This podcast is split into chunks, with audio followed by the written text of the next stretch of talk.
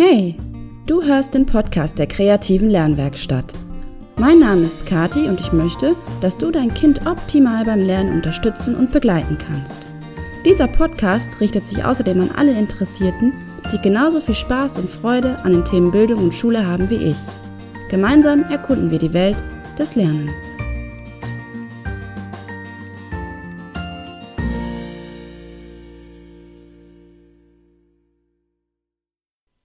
Bonjour, bonsoir, salut, ça va? Oh, ça va bien, merci. Das war Französisch. Im letzten Jahr hat vielleicht die ein oder andere, beziehungsweise der ein oder andere von euch den Urlaub noch in Frankreich verbracht und in herrlich unperfektem Schulfranzösisch den nächsten Kaffee bestellt. ja. Oder war es eher eine Verständigung mit Händen und Füßen? So wie bei mir. Denn sehr viel mehr als Salut, Bonjour und Tralafitti kriege ich nicht mehr auf die Reihe. Und das trotz, und jetzt halte ich mal fest, das alles trotz Französischunterricht von der 9. bis zum Abitur. Didim. Hätte ein gelegentlicher Frankreich-Urlaub in meiner Jugend daran vielleicht etwas ändern können? Vielleicht. Hätten mehr Wiederholungsstunden Französisch in den Ferien etwas genützt? Ebenfalls vielleicht. Würde ich heute noch besser Französisch sprechen, wenn ich die letzten Jahre regelmäßig, also wirklich regelmäßig etwas dafür getan hätte? Mit Sicherheit. Die Masse ist hier eben nicht so entscheidend, sondern die Regelmäßigkeit. Und nun heiße ich dich herzlich willkommen zur 15. Folge des Podcasts von Werde zum Lerncoach für dein Kind. In der heutigen Folge möchte ich darüber sprechen, ob Ferien denn nun zum Faulenzen da sind oder ob auch gelernt bzw. wiederholt werden darf. Ja, vielleicht sogar muss. So wie man an meinem Französisch-Beispiel sieht, wäre regelmäßige Wiederholung sicherlich eine gute Option gewesen. Oder dienen die Sommerferien einzig und allein der Entspannung und Erholung? Wie finde ich denn überhaupt die richtige Balance sechs Wochen Dauerentspannung klingen ja irgendwie auch nicht so prickelnd, oder? Für mich jedenfalls nicht so. Sechs Wochen sind ja eine wirklich sehr, sehr lange Zeit, die irgendwie halbwegs sinnvoll gefüllt werden darf. Sonst blickt man am Ende der Sommerferien auf sechs Wochen zurück und denkt, oh, ich habe irgendwie gar nichts gemacht. Langweilig. Für die Corona-Ferien fand ich es ja übrigens sehr sinnvoll, den Kindern möglichst viel Struktur mitzugeben zum Beispiel morgens zeitig aufzustehen und den Tag so zu beginnen, als sei ein normaler Schultag.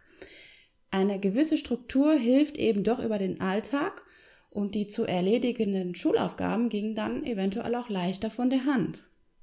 Du sind ja eben jetzt echte Ferien und Aufgaben von der Schule gibt es nicht. Also darf auch gerne ein gewisser Schlendrian einkehren, wie ich finde. Ich kann mich noch gut daran erinnern, wie herrlich der erste Ferientag war früher. Also dieses Gefühl. Dieses Gefühl, nun wirklich sechs Wochen Ferien zu haben und alles noch so vor sich zu haben, das war, das war einfach unbeschreiblich. Das hat man ja heutzutage gar nicht mehr als Erwachsener. Und ich als Schülerin hatte auch immer das Gefühl, dass ich, dass nach den Sommerferien alles wieder auf Null gestellt wird und ich ganz frisch und unbelastet in ein neues Schuljahr starten kann. Aber nein, nein, falsch gedacht. So war es ja eigentlich nicht, wie man bei mir nicht nur in Französisch leider deutlich erkennen konnte. Die Lücken oder die Defizite, und ich hasse dieses Wort, aber mir fällt gerade kein besseres ein, diese Lücken, die habe ich ja immer wieder mit ins neue Schuljahr genommen. Jedes Mal. So nach dem Motto, im neuen Schuljahr mache ich alles anders und besser. Und dann setze ich mich hin und lerne ganz regelmäßig und ganz viel und dann wird alles wieder gut. Hm, ja, ja, von wegen. Das hat natürlich vorne und hinten nicht funktioniert. Und ähm, in, jetzt mal in Anschluss an die letzte Podcast-Folge, smart war dieses Ziel auch nicht, weil es ja irgendwie auch nicht mal ein Ziel war, sondern allenfalls ein halbherzig gefasster Vorsatz, der ähnlich wie zu Neujahr nach zwei Wochen spätestens wieder vergessen war. Daher scheint es doch auch viel nützlicher, in den Ferien ein bisschen was zu tun, oder? Also, Wie viel Schlendrian bzw. wie viel Büffeln in den Ferien ist denn dann gut? Grundsätzlich gibt es ja jetzt hier ganz viele verschiedene Möglichkeiten, sich die Ferien einzuteilen. Da gibt es ja wirklich, weiß ich nicht, äh, Ideen und Modelle, so viel wie es Menschen gibt, denke ich.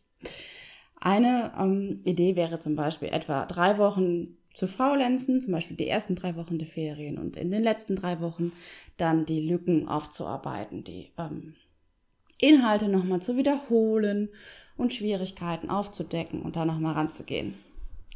Das Problem dabei ist allerdings, welches Kind hat schon Lust, sich wirklich drei Wochen der Ferien nur fürs Lernen zu reservieren?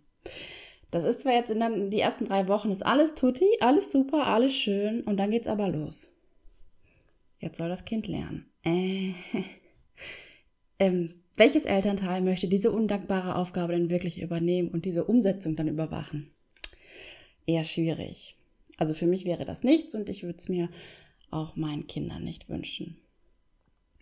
Aber da ist ja jeder auch sehr individuell und muss das für sich selbst entscheiden. Eine andere Möglichkeit wäre es ja vielleicht auch, so frei nach dem Motto, die Dosis macht das Gift, jeden Tag in den Ferien ein kleines bisschen für die Schule zu tun.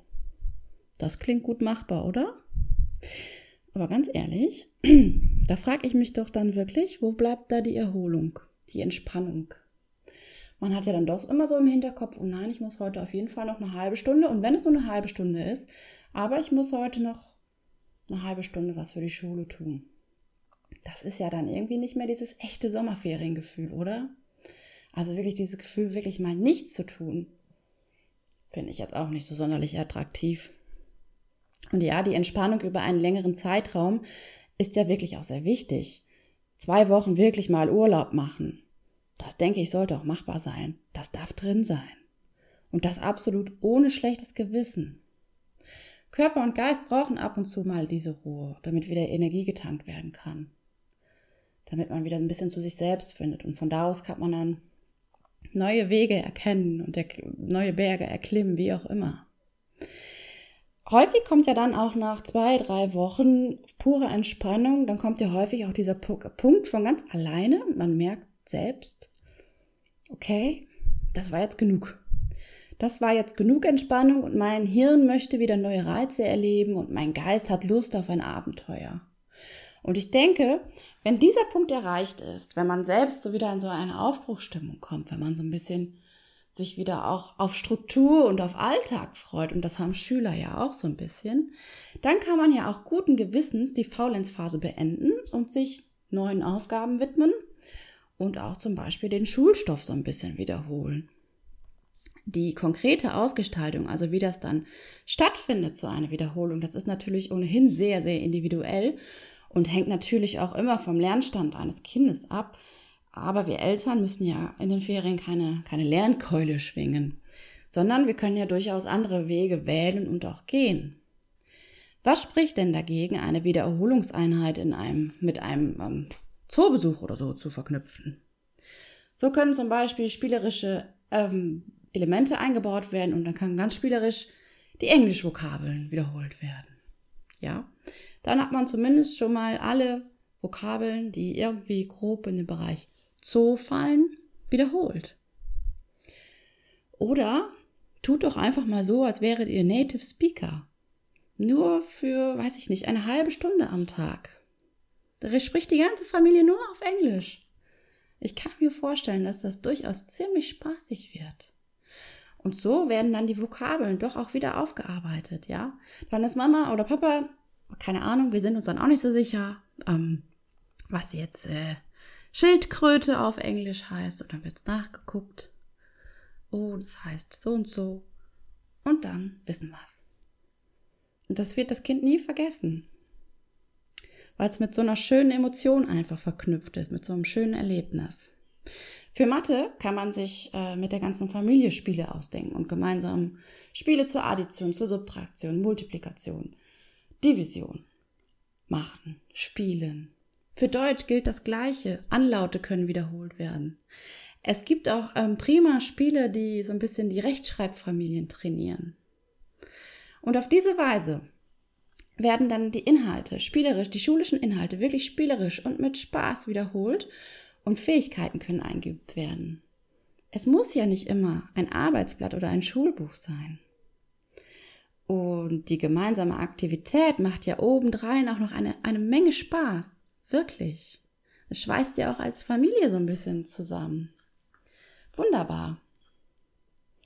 Wenn du übrigens Anregungen suchst oder dir Spielideen fehlen, dann schau doch auch gerne mal auf meinem Instagram-Kanal vorbei. Äh, oder schreib mich einfach an. Ich habe da bestimmt ein paar Tipps für dich auf Lager. Die Möglichkeiten sind da wirklich so vielfältig. Man muss nur so seinen, seinen kreativen Muskel im Kopf so ein bisschen, ja, darauf richten, auf Spiel und Spaß und Abenteuer. Und dann findet man Möglichkeiten.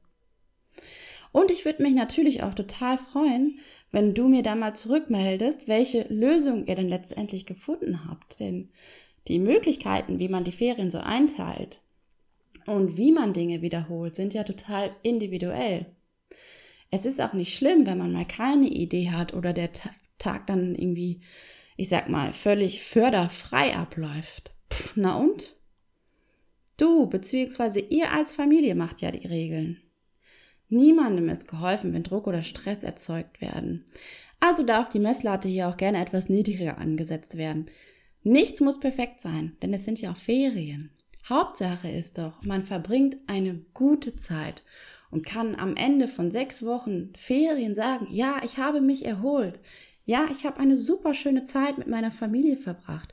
Und ja, ich habe auch ein paar Lücken aufarbeiten können. Das ist doch absolut ausreichend. Und dann kann man vielleicht auch als Schüler sich wieder auf die Schule freuen. So, und nun wünsche ich dir auch genau das und deinen Lieben natürlich auch eine gute und wunderschöne Zeit und ganz, ganz tolle Ferien.